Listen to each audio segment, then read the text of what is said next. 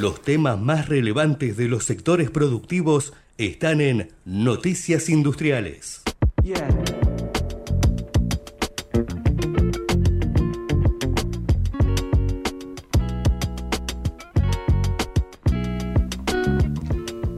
Muy buenas tardes, bienvenidos. Arrancamos un nuevo programa en Noticias Industriales Radio aquí por Ecomedios, como todos los jueves a las 5 de la tarde, con toda la información de la industria aquí por Noticias Industriales. Y hoy tenemos realmente un programa cargado de noticias, tenemos las claves que viene con mucha información. Eh, vamos a contar en las claves de la industria eh, cuántas empresas hay en la Argentina, cuántas empresas tienen menos de 100 empleados, que uno cree que en ese, en ese universo son las pymes, y cómo es la composición de las empresas a la hora de contratar personal y la proyección en, los en la última década. Y la verdad que esa es una postal que realmente va a estar em, bien definida para entender cuál es el rol que hoy está cumpliendo la industria. Principalmente esta encuesta habla de empresas, incluye la industria, incluye los servicios, incluye eh, el campo, eh, incluye muchos sectores, el software, pero nos da una idea de cuántas empresas eh, realmente son grandes y cuántas pymes con menos de 100 empleados. También vamos a tener entrevistas con industriales, en este caso con dos industriales, eh, en donde vamos a, reflejar no solamente la actualidad de sus empresas, sino esta visión que está teniendo eh, la, la, industria y la coyuntura que están pasando. ¿Por qué? Porque la industria, en definitiva, es planificación, es proyección, es inversión. Bueno, y muchas veces el contexto ayuda, a veces no. Bueno, le vamos a contar cómo están planificando el, futuro inmediato. Y también siempre contamos la actualidad de la industria, así que si les parece bien, arrancamos el programa. Tenemos mucho material para el día de hoy, así que vamos a ir reflejando todo lo que sucede en materia industrial y con nuestro equipo, ¿eh? con Gerardo en la puesta en el aire y la operación técnica, con Martina Ciprés Pernía en la producción de aire y mi nombre es Martín Ciprés. Hasta las 6 de la tarde los acompañamos aquí en Ecomedios.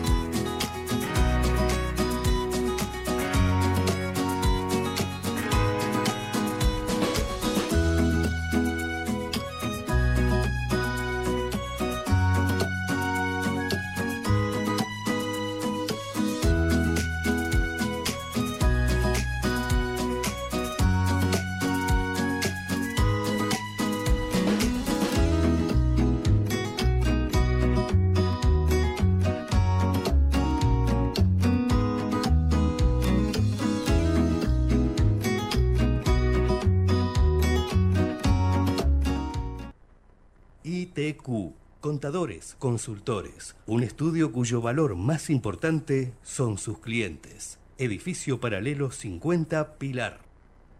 Betson, una empresa multinacional argentina pionera en la investigación, producción, comercialización y distribución de especialidades para la producción de proteína animal. Metrotel brinda desde hace más de tres décadas servicios de telecomunicaciones a las compañías líderes del mercado corporativo a través de una sólida infraestructura propia para proveer servicios confiables a precios competitivos. De esta manera, cumple con su misión de cubrir distintas áreas de negocios, buscando la satisfacción de los clientes, el crecimiento continuo y la rentabilidad con innovación tecnológica. Los valores de Metrotel se basan en una premisa fundamental que consiste en llevar a cabo su trabajo con la convicción de desarrollar su liderazgo con honestidad, confianza, respeto, integridad y transparencia. Metrotel se destaca dentro del segmento de clientes B2B, brindando servicio a las principales empresas del mercado corporativo, pymes y operadores y prestadores. Metrotel cuenta con seis familias de productos. Internet, red de datos, data center, soluciones IT, telefonía, infraestructura compartida, expansión de su red, teniendo presencia en Cava, Gran Buenos Aires, Mendoza, Córdoba, Rosario y Neuquén. Y además, en los principales parques industriales y polos tecnológicos del AMBA. Innovación constante de sus tecnologías, generación de alianzas sólidas, atención personalizada y rapidez de respuesta.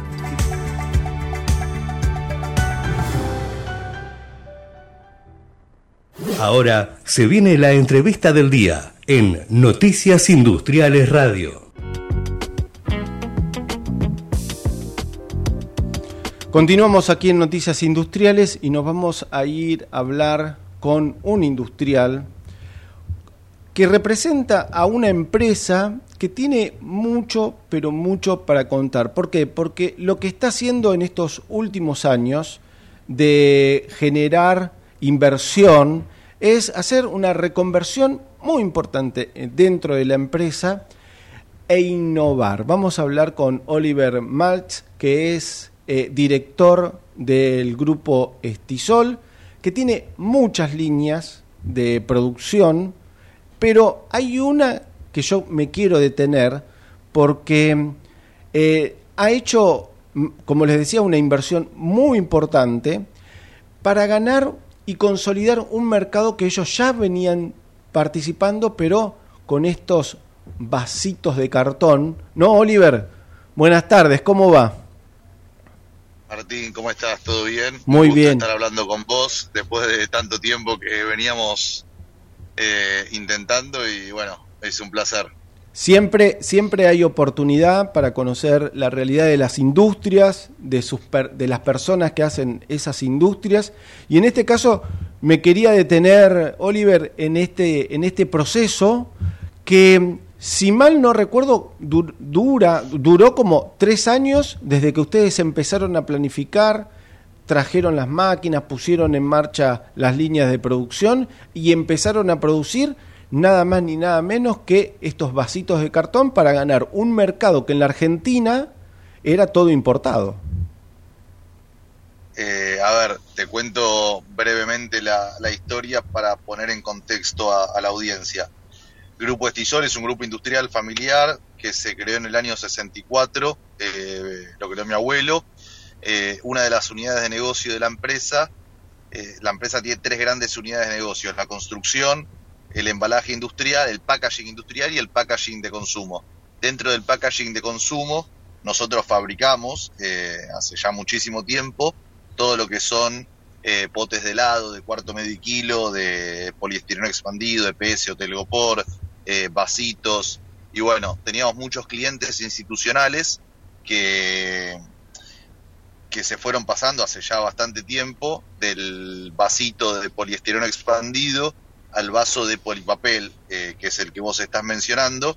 y, bueno, nosotros vimos como en su momento, más o menos en el 2010, 2011, la cosa iba para ese lado. Entonces decidimos invertir eh, y armamos una fábrica en Pilar, en Villarrosa, donde, donde bueno, hoy somos los principales fabricantes de, de polipapel en la Argentina. Hacemos vasos tanto para bebida fría como para bebida caliente. Eh, y contenedores para, para alimentos y para, para helado, entre otras cosas. Y ese proceso, em, que vos me decís que arrancó en el 2010 en la planificación, ¿cuánto llevó desde que eh, decidieron hacer la inversión, trajeron las máquinas, se pusieron a, producir. ¿Cuánto fue? ¿Más o menos tres años o un poco más? Mirá, yo era muy chico, la realidad es que yo tenía 14, 15 años en ese momento, estaba en el colegio secundario, eh, pero bueno, la planificación de esto creo que habrá empezado en el 2009 y arrancamos a producir eh, por ahí en el año para fines del 2011 aproximadamente. Eh, yo la verdad que todavía en ese momento no trabajaba en la empresa, pero bueno, fue más o menos por ese entonces. Y la participación de la empresa, vos como industrial, en la gremial empresaria también tiene un dato importante. Ustedes participan en la gremial empresaria más allá de, la sectorial que, están representando, también están sentados en UIA Joven. Acá vamos seguramente a hablar con eh, en, la, en la otra entrevista vamos a, profundizar un poco más este tema de, la UIA joven, pero contame vos, eh, ¿qué sentís a la hora de esta representación? ¿Qué te aporta? ¿Qué le aportás vos? ¿Y por qué es tan importante eh, trabajar en conjunto con otras empresas para armar una agenda productiva? Pues es así, Martín. Yo yo represento a mi empresa en la Cámara del Plástico, nosotros somos socios de la Cámara del Plástico, somos una empresa eh, del rubro plástico, eh, yo estoy en la comisión directiva de la Cámara del Plástico y represento a la UIA Joven, represento a la Cámara del Plástico, en la UIA Joven, no a mi empresa, eh, represento, yo represento a la, a la Cámara Argentina de Industria Plástica y actualmente soy secretario del espacio, soy secretario de, del grupo joven de la UIA, que es eh, que bueno, es básicamente un grupo de jóvenes industriales que representamos cámaras regionales y sectoriales. Es un grupo sub, grupo sub 40, somos industriales de entre 18 y 40 años. Y bueno, y es, la verdad que es un grupo eh, realmente muy grande, muy importante. Eh, somos más de 120 jóvenes industriales de más de 17 provincias y 50 sectores que integramos el espacio y bueno, la verdad que muy orgulloso de, ser parte de, semejante equipo, que la verdad que trabaja muchísimo eh, para muchísimas cosas, eh, principalmente para la formación de jóvenes dirigentes y también para, entre otras cosas, reivindicar el rol del empresario industrial en la sociedad, tratar de que, de que la sociedad nos vea de otro modo y entendemos que, que el camino es comunicando, abriendo nuestras fábricas, acercándonos a la sociedad, a los estudiantes de escuelas técnicas. Eh, bueno, hacemos un trabajo muy, muy grande para, para, para tratar de llevar adelante todos esos objetivos que, tenemos como, como espacio. Y este espacio que se sienta junto con las otras cámaras, las, federaciones, dentro de, la UIA, y ustedes también llevan su voz de estos sub 40, porque ustedes lo que están mirando lo que, lo que vienen mostrando es que una mirada renovada de esta industria y que cuando una empresa tiene ideas, cuando innova, cuando incorpora tecnología, cuando produce, cuando ama eh, eh, eh, ese proceso productivo y le pone cariño y le pone innovación y, cada vez mejora la calidad de esos productos, le permite generar empresas y de esas empresas mercados. Y eso es lo que ustedes están llevando un poco a la UIA joven, esta nueva mirada de, mm, de cómo hay que trabajar, de cómo hay que planificar y en definitiva cómo es eh, que el empresario genera empleo y hay que como que desmitificarlo en ese sentido. Sí, nosotros, eh, nosotros siempre, nosotros lo que hablamos y lo, y lo que tratamos de, comunicar es que hay una gran diferencia entre productividad y competitividad. Nosotros y muchos de nosotros podemos ser muy productivos puertas adentro de nuestras fábricas, contar con tecnología de punta a nivel mundial, eh, en muchos sectores, en muchas provincias, y eso es lo que nosotros tratamos de mostrar a la sociedad, eh, la cantidad de fábricas que hay en diferentes regiones y sectores del país que son ultra productivas. El tema es que por variables que nosotros no controlamos, a veces nuestros productos, a veces no, en general casi siempre, se vuelven no competitivos. Entonces, tratar de, a través de, nosotros somos una generación de fábricas de puertas abiertas. Creemos, creemos que hoy ya no hay secretos. Antes, por ahí la generación de mi papá, de mi abuelo, es como que las fábricas eran eh, era una generación de fábricas de puertas cerradas, uno trataba de que otro no vea lo que hacía. Nosotros cambiamos eso, nosotros somos una generación propositiva, antigrieta y de puertas abiertas. Y nosotros justamente lo que hacemos es abrirle nuestras fábricas a la sociedad para que la sociedad vea cómo se produce lo que nosotros consumimos en el día a día y entienda que si los productos en Argentina son caros, no es porque nosotros no somos productivos, sino es porque el país no es competitivo. Entonces, eso es en parte eh, una de las cosas que tratamos de demostrar abriendo nuestras fábricas y que la sociedad conozca la tecnología que hay detrás de la industria nacional. Y bueno, tenemos diferentes maneras de hacerlo, entre otras tenemos cuentas no institucionales, como por ejemplo Che Alta Industria, donde mostramos procesos productivos de cómo se produce lo que consumimos todos nosotros y lo que utilizamos en el día a día. Y la gente la verdad que se lleva gratas sorpresas eh, porque obviamente antes no se comunicaba y no se mostraba eh, cómo se hacía y cómo se producía en la Argentina y la gente se sorprende de la tecnología eh, con la que contamos en nuestro país y la verdad que eso nos llena de satisfacción. Y, acá en este programa tratamos de mostrar y reflejar este, este quehacer industrial. Oliver, te queremos agradecer muchísimo este tiempo. Eh, a veces no es fácil, como vos dijiste en el inicio, conciliar los tiempos, pero bueno, Tal cual. Este año. Agarrás en el auto ahora. Exactamente. ser industrial. La verdad es que me, hubiese encantado estar tranquilo en la oficina haciendo la entrevista. Pero bueno, las urgencias son las urgencias y uno está acá para allá, lamentablemente tratando de solucionar eh, urgencias en vez de estar pensando con una mirada en el mediano y, el largo plazo. Pero bueno, son las inestabilidades que nos tocan vivir. Por eso te queremos agradecer muchísimo este tiempo y que nos hayas dispensado no solamente la historia de la empresa, sino que también tu rol gremial empresario, que también es muy importante. Te mando un gran saludo y nos encontramos en cualquier momento. Muchas gracias Martín, a disposición. Nos vemos. Nos vemos. Oliver Malt, eh, director del grupo Estisol, que ha pasado por los micrófonos de, mm, de Noticias Industriales y me quería detener un poquito en, los últimos conceptos que había dicho.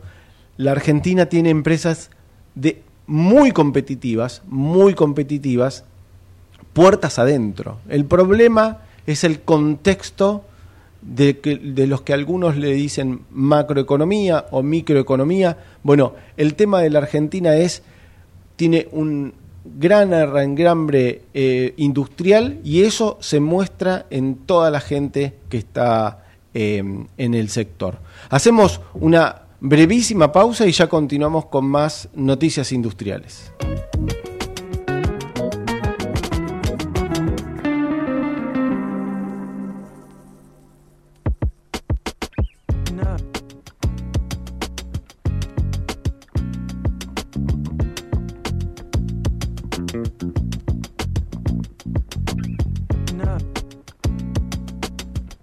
Entender qué pasó y qué va a pasar, claves de la industria.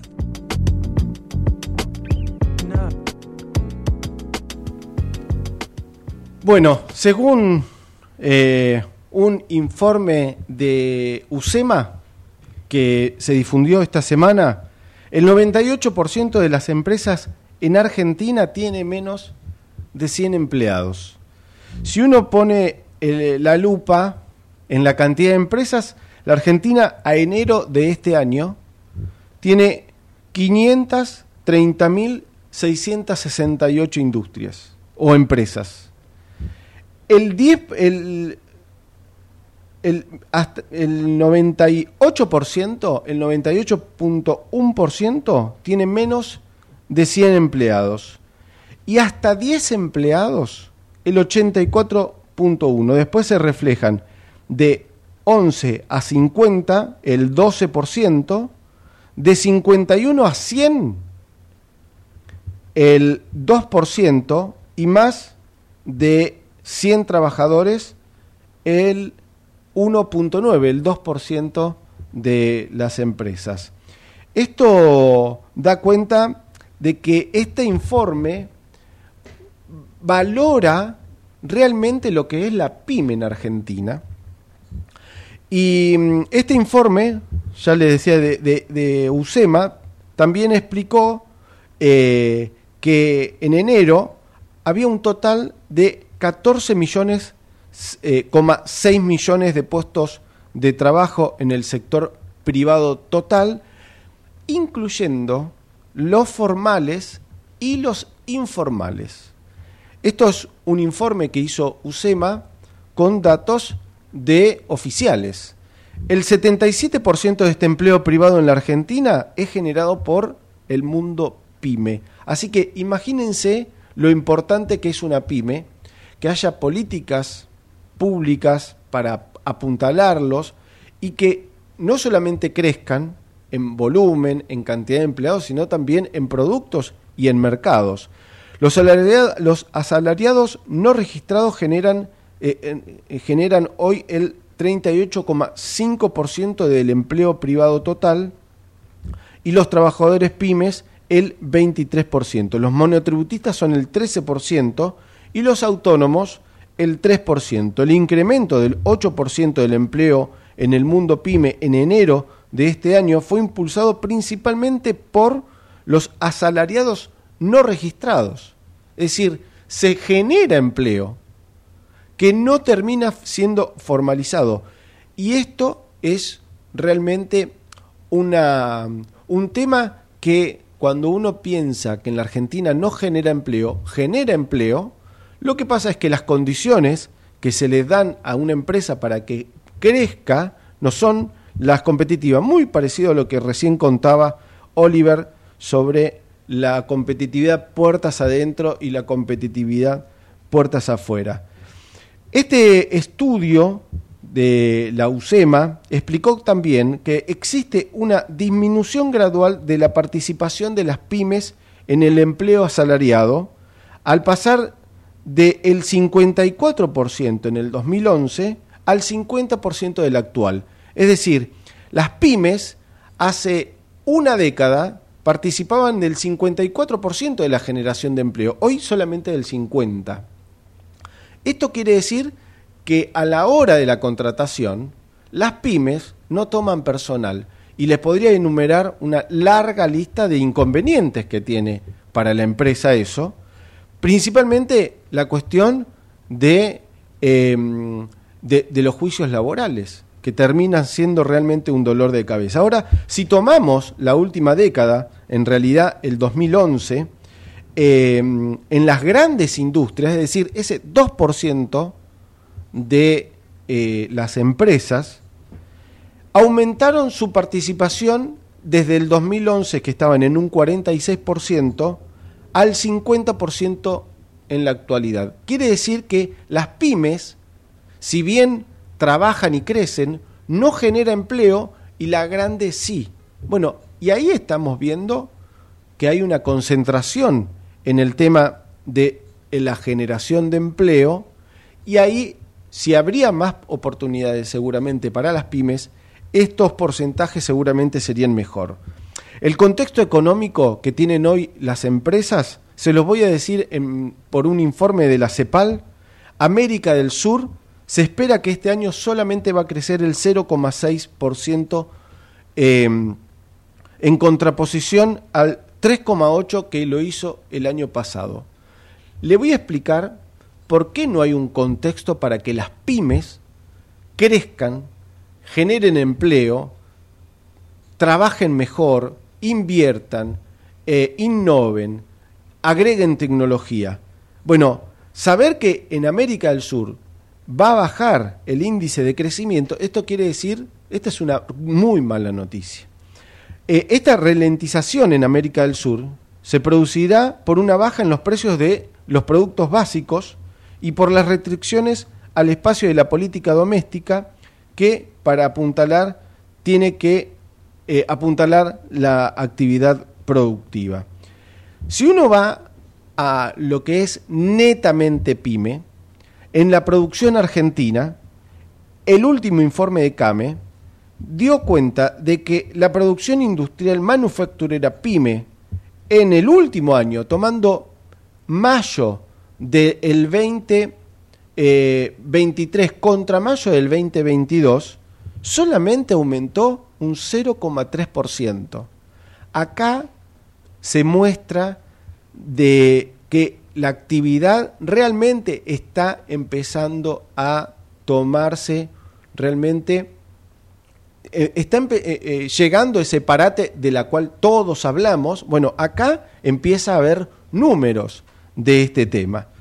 sin embargo, entre enero y mayo acumula un incremento del 1,5% comparado con el mismo mes, el mismo periodo del año anterior, del 2022, entre enero y mayo. Estamos hablando de una muestra del el 98% de las pymes.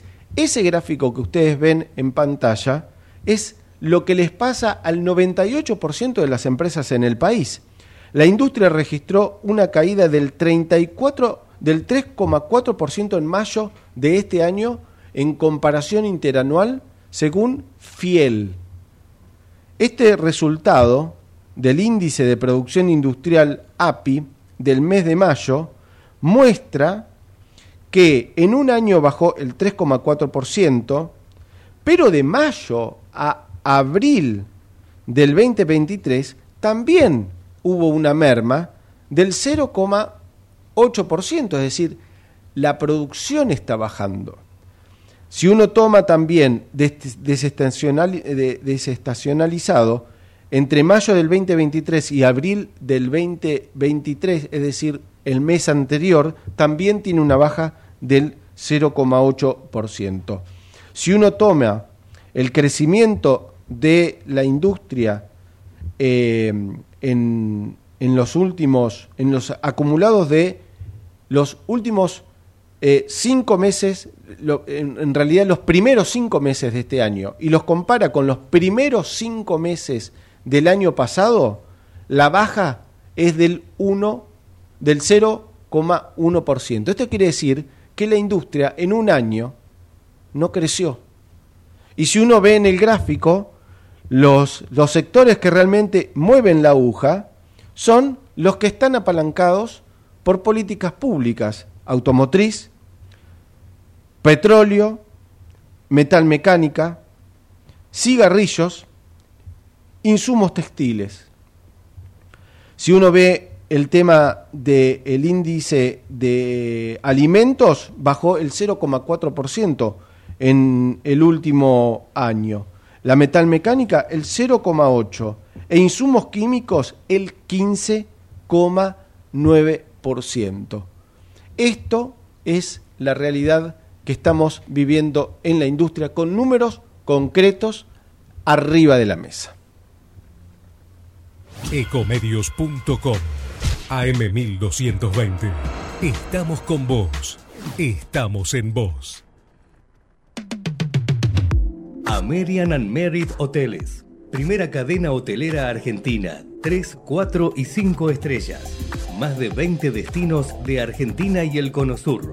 Aprovecha el código promocional Puro Branding con el 10% de descuento para los hoteles Amerian Córdoba Park, Amerian Executive Córdoba, Amerian Buenos Aires Park, Merit San Telmo y Amerian Executive Mendoza Hotel hasta fin de año. No válido para fines de semana largos. Amerian and Merit Hoteles. Hoy podemos decir orgullosos que en Vicente López tenemos las escuelas municipales más modernas y tecnológicas de Argentina. No para ganarle a nadie, para que ganen los chicos. Vivamos Vicente López. ¿Cuándo fue la última vez que te tomaste un respiro para ver un amanecer?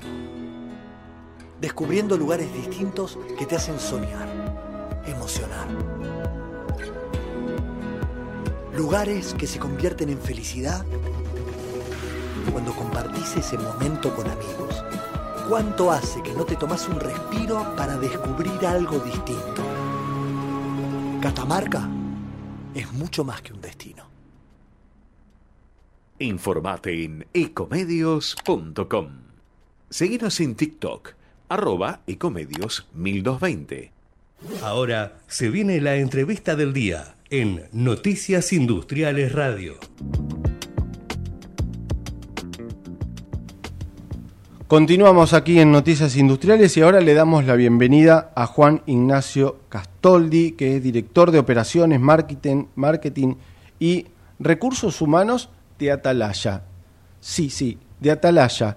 De esas medialunas riquísimas que se comen a la vera de la Ruta 2. Bueno, esto que uno podía disfrutar solamente cuando viajaba a la costa, bueno, ahora ellos están teniendo un proceso de crecimiento eh, que con un plan planificado, trabajando, lo están llevando adelante para que este modelo lo puedan tener la gente a la vuelta de su casa eh, en cualquier momento del año. Juan, un gusto tenerte acá, muchas gracias por venir. No, al contrario, Martín, muchas gracias por invitarnos y sí, es así, nosotros estamos creciendo y ya te digo la noticia, en los próximos días vamos a estar abriendo en San Telmo, que va a ser nuestra primer sucursal en la Ciudad Autónoma de Buenos Aires, después de 80 años que tiene la empresa. Bien, contame, contame un poco de la historia de la empresa y y después contame este proceso de crecimiento que están teniendo y cómo lo están logrando. Sí, mira, la empresa es fundada por dos españoles en 1942, cuando empieza todo el auge del turismo en la costa atlántica y ellos ven que ahí en Chascomús podían poner un parador para satisfacer las necesidades de los clientes. Al poco tiempo ellos se van para Mar del Plata y ahí compra lo que es eh, mi abuelo con otros, a los que nosotros llamamos la primera generación. Luego vino mi padre, mi viejo, y ahora estoy yo, y bueno, ahí la tercera generación con ganas de seguir creciendo, de llevar una marca que es importante para todos los bonaerenses, no solo seguir creciendo la provincia de Buenos Aires, sino como te dije, llegar, cruzar esa, esa frontera de, la ciudad autónoma de Buenos Aires, eh, que nosotros estamos, Chascomú, estabas a una hora y media en auto, que parece que fuera tan cerca, pero en 80 años no lo habíamos podido lograr, así que bueno, muy, muy contento de este momento que estamos viviendo. A ver, tengo muchas preguntas para, para ir eh, develando. A ver, ustedes, el, el modelo de negocio, más allá de todo, está, te diría, concentrado en las medialunas. Exacto, sí, pero lo que nosotros, este modelo de negocio que se está expandiendo por franquicias hace cinco años, es reciente. Nosotros nacimos como un parador de ruta donde vos podías encontrar diversidad de propuestas. Hemos tenido parrilla, pejerrey, hemos tenido pucheros, hemos tenido eh, nada, la típica comida española con jamones, pero nos dimos cuenta que era imposible replicar o hacer escalable un modelo que no se, no se entendía, no se explicaba, porque éramos un montón de cosas. Decidimos concentrarnos en la media luna, nuestro producto estrella, y en la cafetería, y así salimos a eh, ese modelo, replicarlo con franquicias y ahora llegamos a, 10 franquicias en, total, más los paradores propios de Chascomús. a ver, y, en total cuántos eh, ustedes locales tienen con franquicia y propios? Dos propios y nueve activos, más el décimo que se abre ahora en 10 días y ya otros tres también en construcción.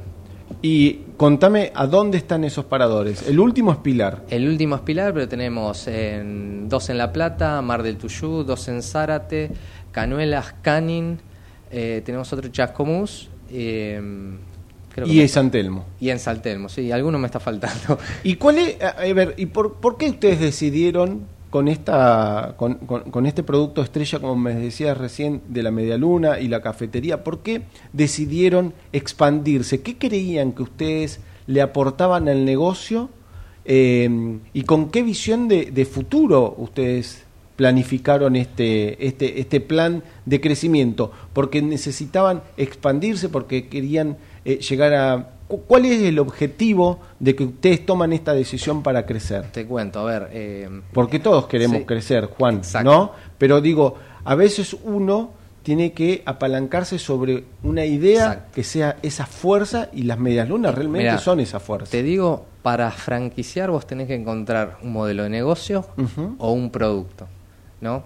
Eh, eso es lo que hicimos nosotros, simplificar ese modelo y era encontrando en el producto, apalancándonos en ese producto estrella que decíamos, que además la gente nos pedía, Claro. porque no es que nosotros encontramos algo, la gente nos decía, por favor, te quiero en mi ciudad, te quiero... Fuimos nosotros los que tardamos. La gente nos pedía hace muchos años y nosotros no nos decidíamos porque teníamos miedo, porque también pasaba la convivencia intergeneracional. Yo soy Claro. tercera y tuve que discutir este modelo de negocio con la segunda más conservador.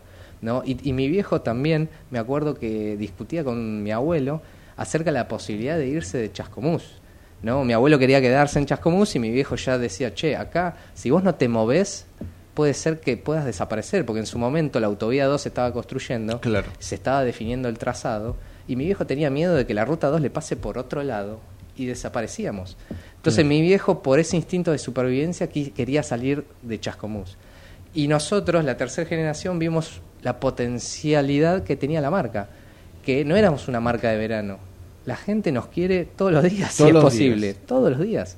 Bueno, yo he visto llevarse de a 3, a 4, a 5 paquetes. sí. ¿Por qué? Porque más allá del consumo en el momento de ese parador, ¿sí? la idea era después seguir eh, consumiendo los productos de, de Atalaya en el transcurso del viaje o, O en la cuando- casa. o en la casa. Con jamón y queso a la noche es la cena perfecta. Exactamente.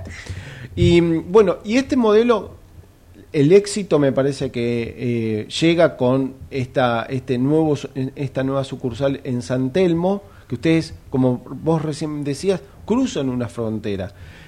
Pero se van a quedar ahí, tienen idea de Nuestro- hacerlo escalable a otros puntos del país. Sí. Nuestro, nuestro objetivo es eh, llegar a cubrir, tener tres o cuatro locales más en la provincia de Buenos Aires y para los próximos años cruzar la frontera hacia, hacia Santa Fe Ujú. y quien no, quien dice hacia Uruguay. A ver, queda relativamente cerca esa plaza también veraniega para los argentinos, así que el modelo de expansión eh, está, está en mente, es lo que queremos hacer. Te digo, mi sueño, mi sueño es llegar a toda la Argentina. Claro. Pero hay que ir de a poquito, no, no, no quiero ser tan arrebatado, eh, quiero dar pasos firmes. ¿Y, ¿Y cómo ustedes cuando planificaron este, este modelo que tenía que ser escalable, eh, cuando pensaron en, en, el, en ese producto estrella, bueno, había que también pensar en el tema de la fi- del financiamiento. Sí.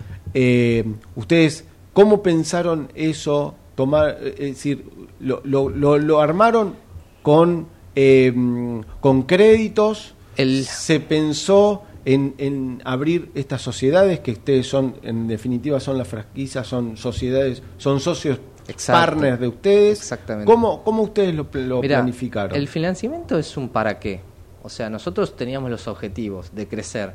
Para crecer necesitas eh, máquinas productivas y logística. Y estábamos eh, flojos de eso.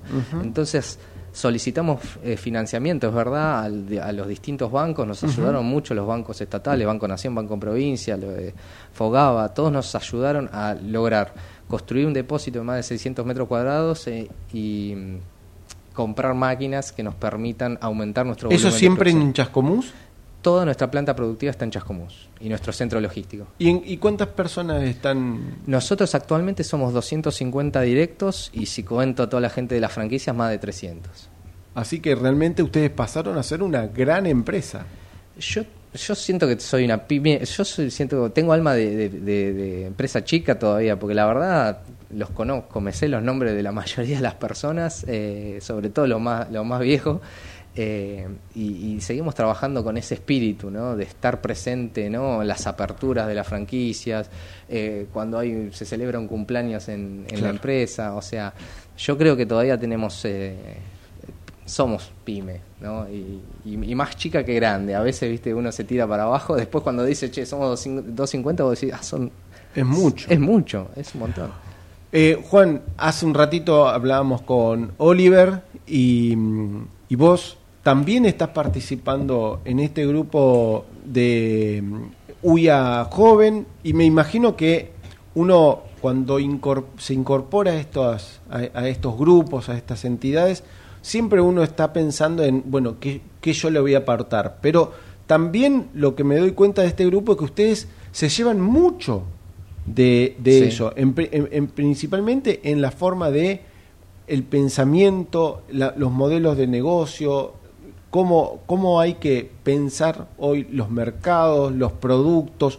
¿Qué te aporta vos, Mira, Joven? Yo a Oliver justamente lo conocí en la UIA. Eh, el grupo Estisol es proveedor de Atalaya, pero yo me puse a hablar con él y me dije, ah, vos sos, sí, y nos empezamos a hablar o a tratar mucho mejor después de esto.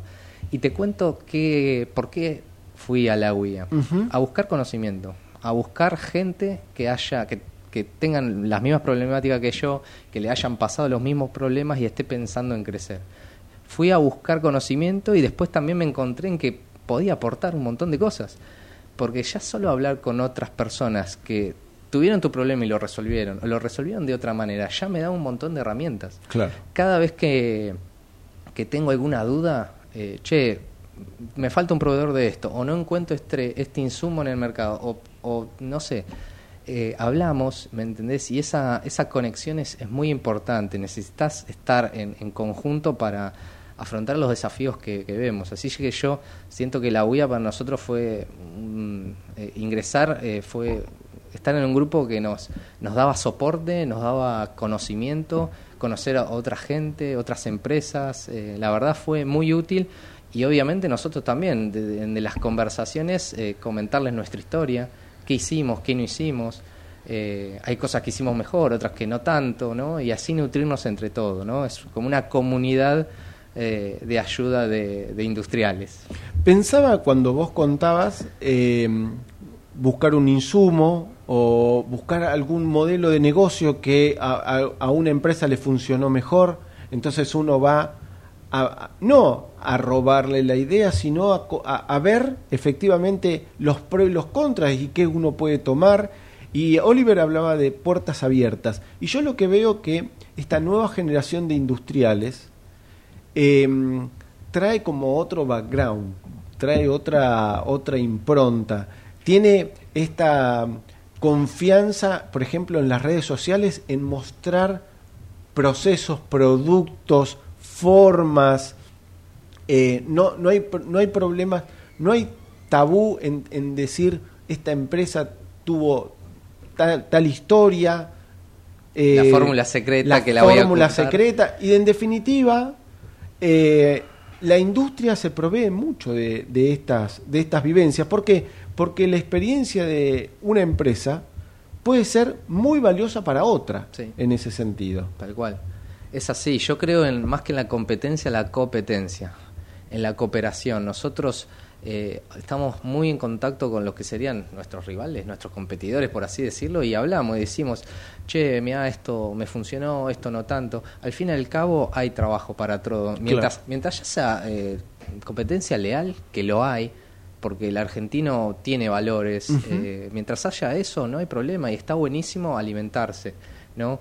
Y yo creo que es muy valioso lo que está haciendo la UIA joven de mostrarlo, porque las generaciones anteriores, no, quiero ser crítico, eran de cerrarse. Pero no solo cerrar su, su modelo de empresa, sino cerrarse a la comunidad. Y esta generación nueva, al contrario, eh, se abre a mostrarle a los demás lo que hacemos y a, y a meterse más en la comunidad. No, hoy decía la mañana por qué uno se dice emprendedor en vez de empresario, porque el emprendedor tiene buena imagen y el empresario no. ¿Por qué? Y justamente por eso, porque venimos de una historia de, puertas cerradas. ¿no? Decir, che, el empresario malo que, genera trabajo encima, como si fuera eso algo malo. Sí, a ver, este programa, eh, Juan, tratamos de reivindicar el rol del industrial principalmente y el rol del empresario, porque en definitiva, a ver, está mal generar trabajo ¿Está mal pagar impuestos? Bueno, eso todo lo hace la industria. Exacto. Y lo, la industria lo único que pretende es, con esas obligaciones que tiene en, en su haber, es crecer. Exacto. Y crecer, no hay otra forma. De que, si, es que, creciendo es con, con em, flujo de inversiones, de dinero, de ingresos, de que ese ingreso pueda permitir eh, pagar sueldos y que esa empresa cuando va creciendo seguramente va a pagar mejores sueldos. Ahora, si no pasa eso, si ese circuito, eh, y no, no, no, quiero meterle a esta definición la coyuntura, porque la coyuntura inflacionaria atenta principalmente contra la, la industria pyme, ¿no? contra toda la industria en general, pero porque hace un desfasaje de costos eh, impresionantes, pero en definitiva eh, nosotros lo que queremos con este programa, más allá de ser la voz de los industriales, que es nuestra, nuestra esencia, es contar el valor que tiene, porque yo también lo que pensaba, y ahí te, te, vuelvo a, un, casi al inicio de tu charla, cuando ustedes planificaban crecer en los últimos cinco años, yo me imagino que, bueno, uno dice, bueno, yo quiero llegar hasta acá y es como un salto sin red, ¿o no? Mira, es, es un... Lo que pasa que, te, cuento, nosotros los jóvenes no nos queda otra que, ¿no? Eh, creo que es el, el objetivo que debemos tener, nuestra misión como jóvenes, si no, no vamos a arriesgar en estos momentos. Eh, yo me quiero quedar acá en la Argentina, viste que hoy está muy de eso de los jóvenes que se van. Yo al contrario, me quiero quedar en Argentina, quiero crecer y, quiero que toda mi familia se quede acá y voy a afrontar los desafíos. No puedo decir que no va a haber desafíos, porque los va a haber y hay que arremangarse y trabajar y ser perseverante, cosa que los jóvenes de hoy en día no lo son. Somos muy de al primer escollo mm, desisto. Hay que ser perseverante. Si no es hoy es mañana y si no es mañana mañana pasado. Y seguramente vas a viajar, porque cuando se exporte, seguro, el viaje va a estar dentro de ese proceso de crecimiento. Seguro. Juan, te queremos agradecer muchísimo esta visita. No, eh, para nosotros es un gusto o tener, por ejemplo, la charla que tuvimos con Oliver o, esta visita tuya. ¿Por qué? Porque en definitiva lo que nosotros estamos ávidos es de conocer historias, principalmente de nuestras empresas. Así que muchas gracias por venir. No, Martín, muchas gracias y bueno, saludos a todos. Hacemos una pequeña pausa y ya continuamos con más noticias industriales.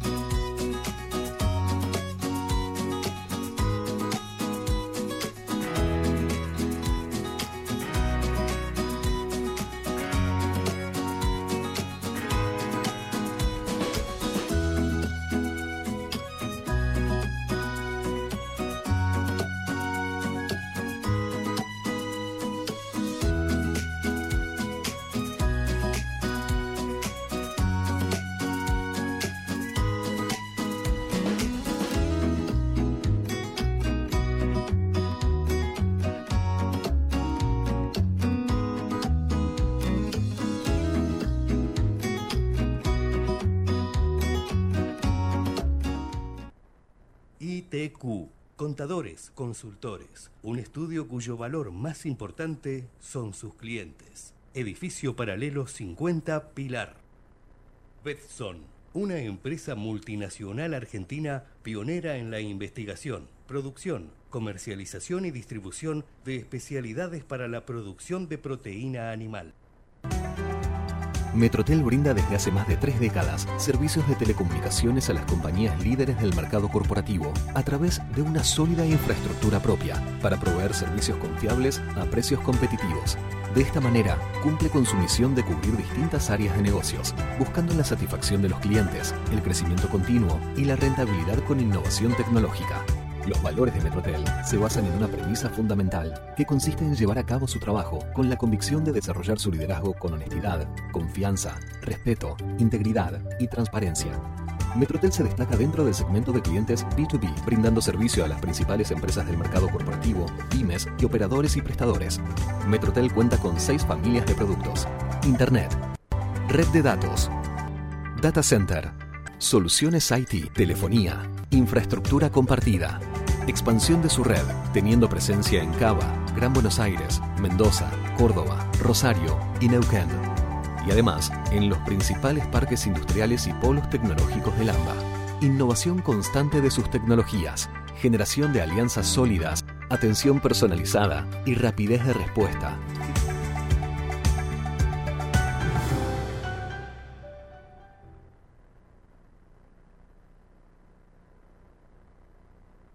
Todo lo que pasa en la industria y la voz de los protagonistas están en Noticias Industriales Radio.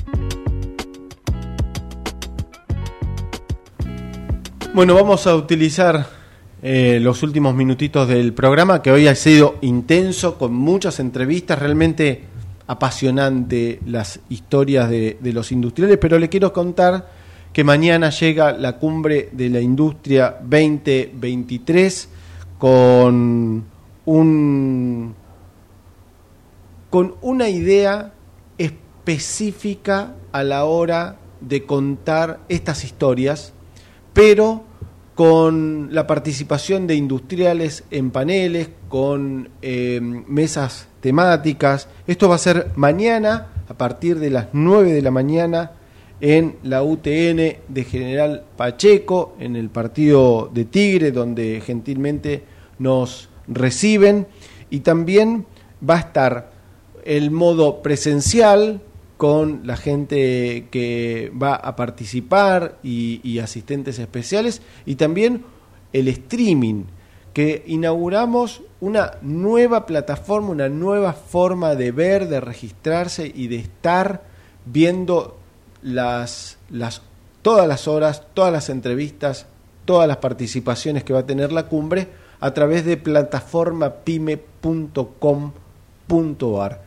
Entran allí, se registran con pocos datos y ya pasan a estar mañana junto con eh, lo que suceda en la UTN de Pacheco en vivo y en directo de manera en, de streaming. También les quiero contar que vamos a tener empresas de, de las empresas, eh, las, las mesas de empresas, de pymes, de grandes industrias.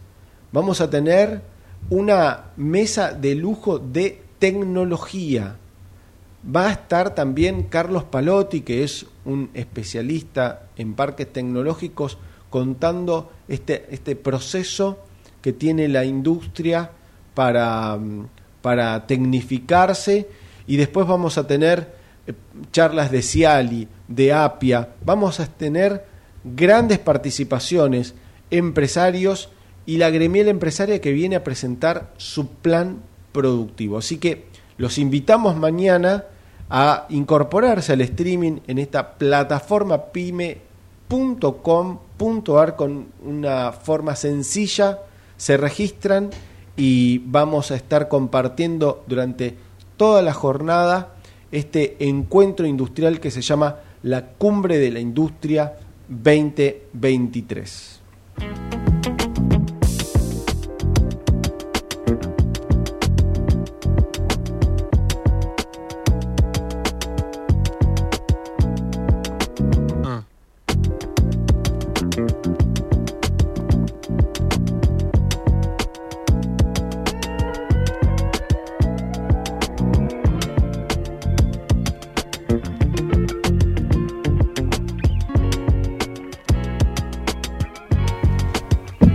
Ya estamos, ya estamos acá en el pase. Bienvenida, Lía. Bueno, ya estamos. ¿Y cómo estamos para mañana? Muy bien, recién estaba contando, hay mucha expectativa.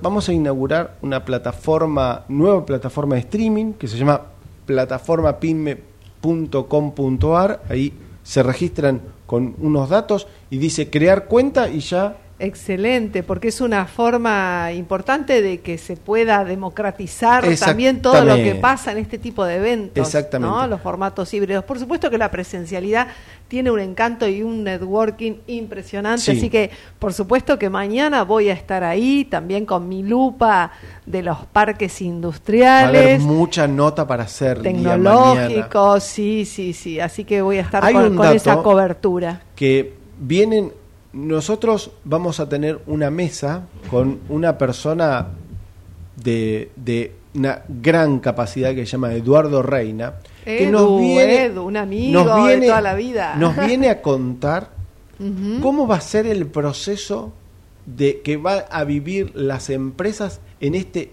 segundo semestre del año que va a estar teñido de cuestiones electorales, ¿no? Cómo surfear la ola sería esta... porque Eduardo, bueno, es un gran experto en comunicación política. Exactamente. Así que por supuesto que vamos a estar ahí reencontrándonos con él y escuchando estos consejos que es fundamental. y también, Lía, vamos, nos vamos a tomar un café. Esto es lo que tiene la presencialidad, ¿no? Nos vamos a comer un bocadito, nos vamos a volver a encontrar y compartir un día que dicen que el pronóstico va a ser muy bueno, con 16 de máxima, un sol radiante, un poquito fresco a la mañana, pero hay que abrigarse y llegarse hasta la UTN de Pacheco. Tal así cual, así que disfrutaremos de, del viernes de mañana y bueno, y gracias por, por este pase, yo los espero acá ahora en el programa que arranca en breve, en unos minutos, Conexión Parques, vamos a estar viajando a la provincia de Entre Ríos para ver cuál es la foto de los parques industriales en Entre Ríos, entre otras cuestiones, por supuesto. Liam, muchas gracias. Te esperamos mañana. Muchas gracias siempre por el apoyo y por este espacio que tenemos en, en el entremedio de los programas. Que tengas buen programa. Gracias.